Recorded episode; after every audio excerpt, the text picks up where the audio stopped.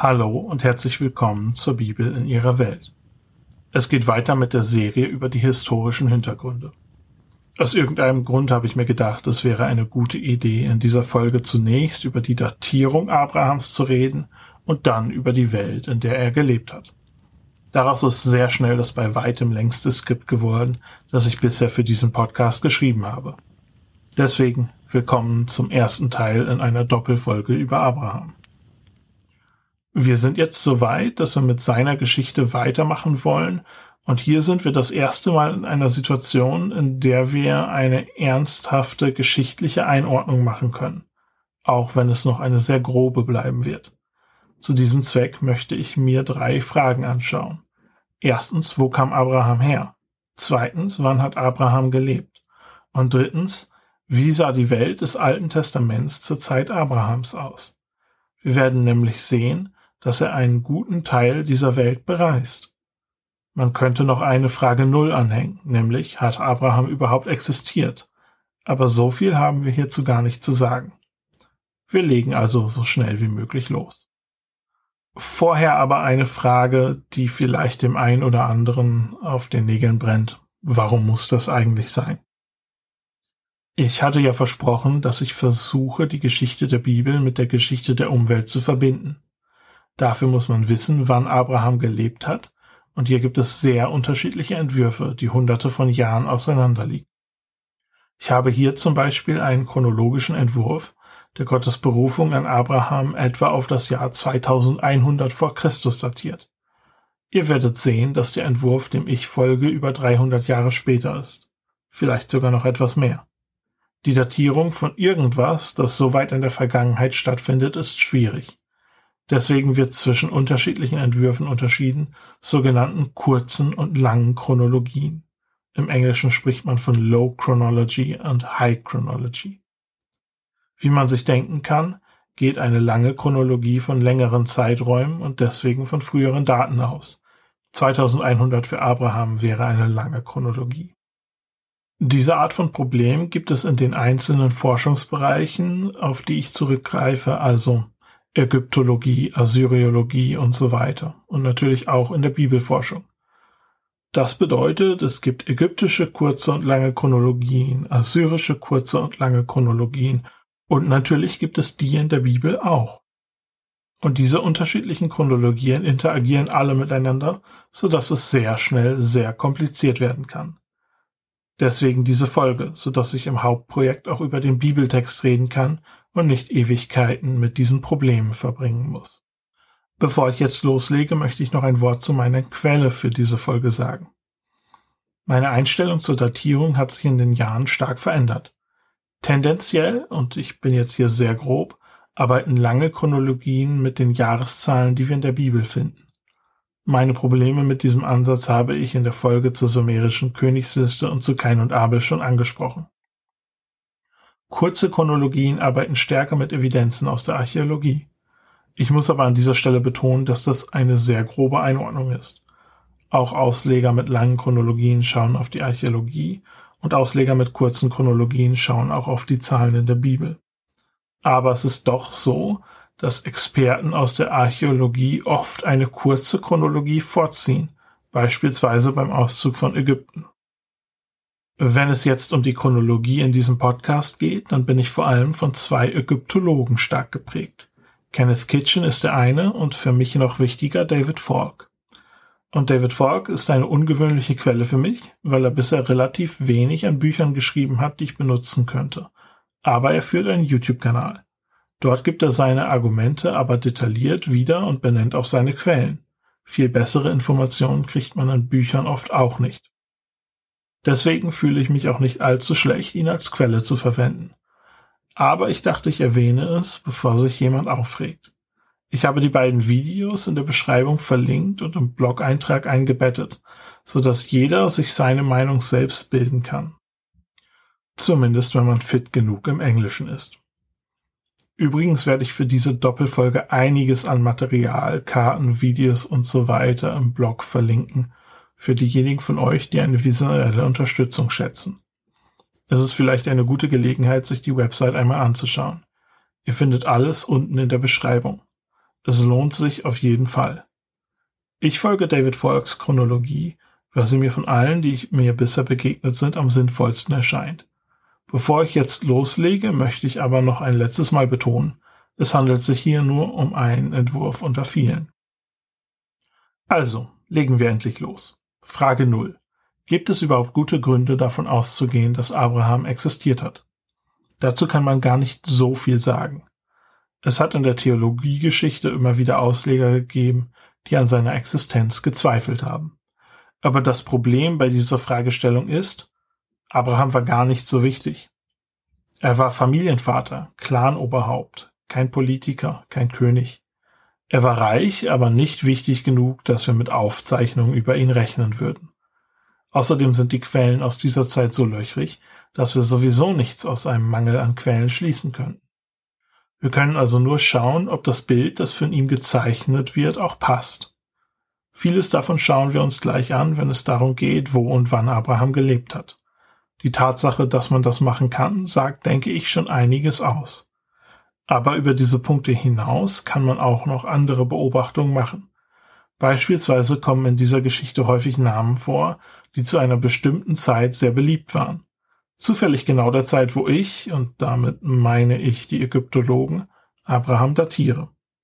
Namen wie Jakob, Isaak, Ismael und Josef sind zum Beispiel alle in Mari belegt.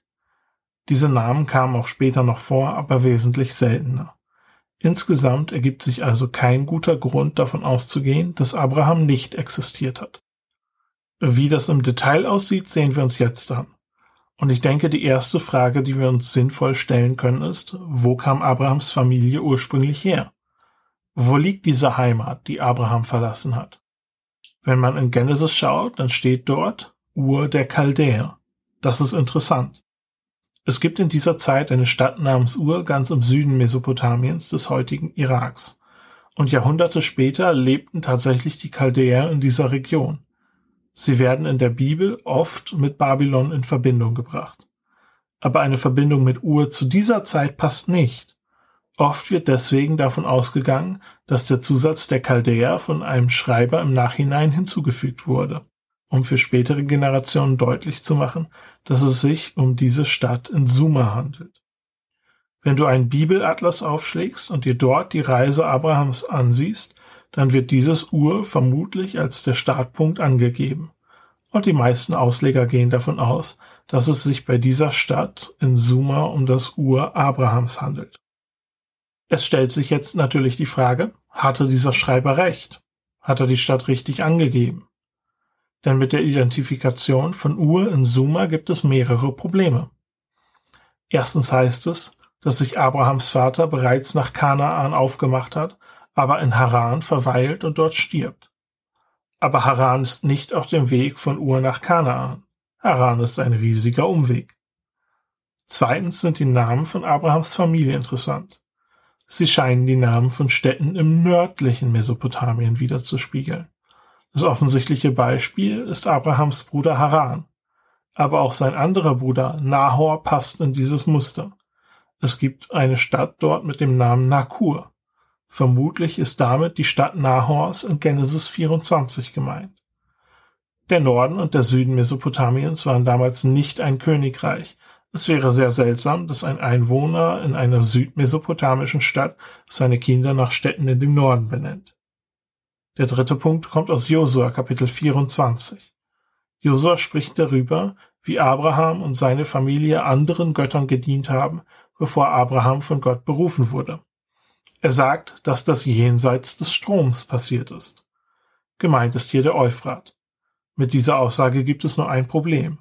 Ur in Suma ist auf derselben Seite des Euphrats wie Kanaan. Es stellt sich also die Frage, ob es noch einen anderen Kandidaten für die Herkunftsstadt Abrahams gibt als Ur in Sumer. Und die Antwort ist ja. Es gibt mehrere Städte, die einen ähnlichen Namen haben. Eine davon ist besonders interessant, Ur-Kesh, das heute im nördlichen Syrien liegt. Ur-Kesh ist allein vom Namen her interessant. David Volk hat nahegelegt, dass Ur-Kasdim, Ur der Chaldäer, auch ein Fehler vom Verständnis her sein könnte auf unserer Seite und dass eigentlich Urcash gemeint sein könnte.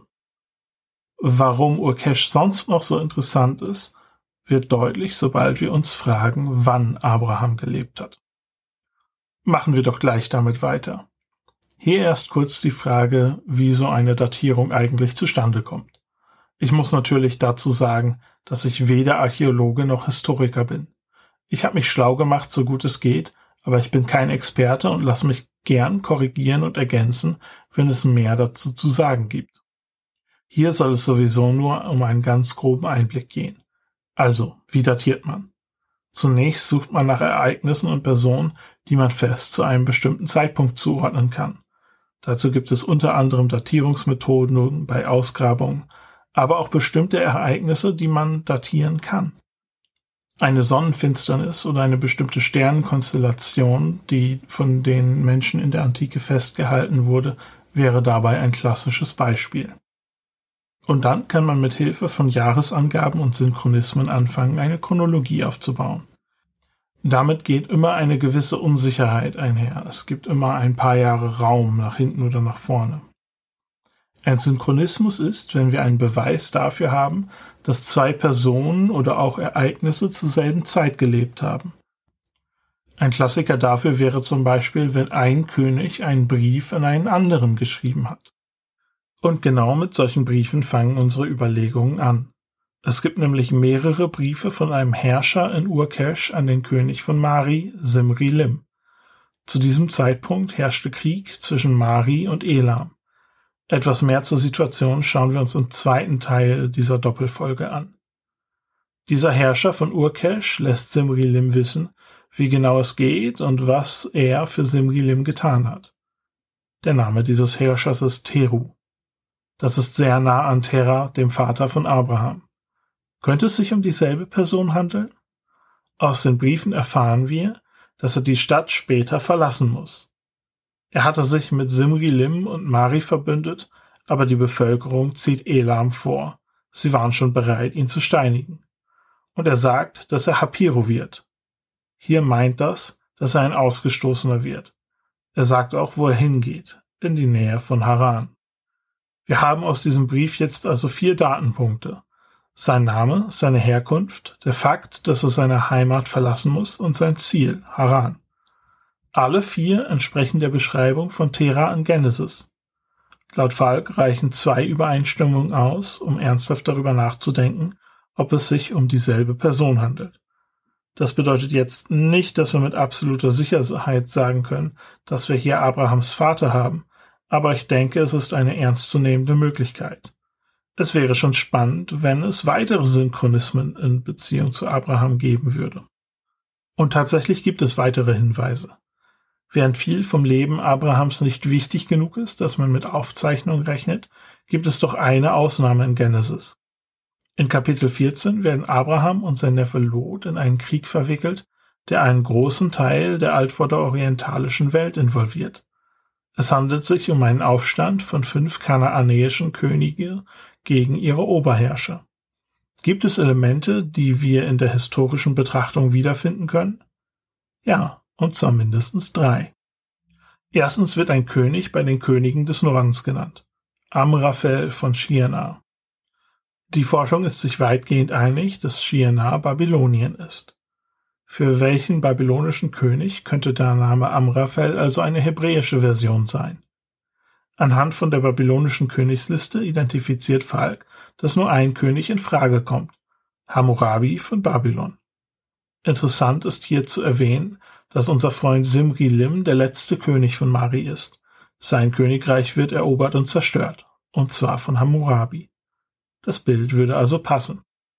Zweitens wird ein weiterer König, der mit Amraphel verbündet war, erwähnt. Kador Laoma. Auch hier besteht in der Forschung Einigkeit, es handelt sich um einen elamitischen Namen. Die Elamiter waren aber weit entfernt von Kanaan. Heute ist ihr Land ein Teil des Iran. Es gab in der Geschichte Elams nur eine Zeit, in der ihr Einfluss so weit gereicht hat.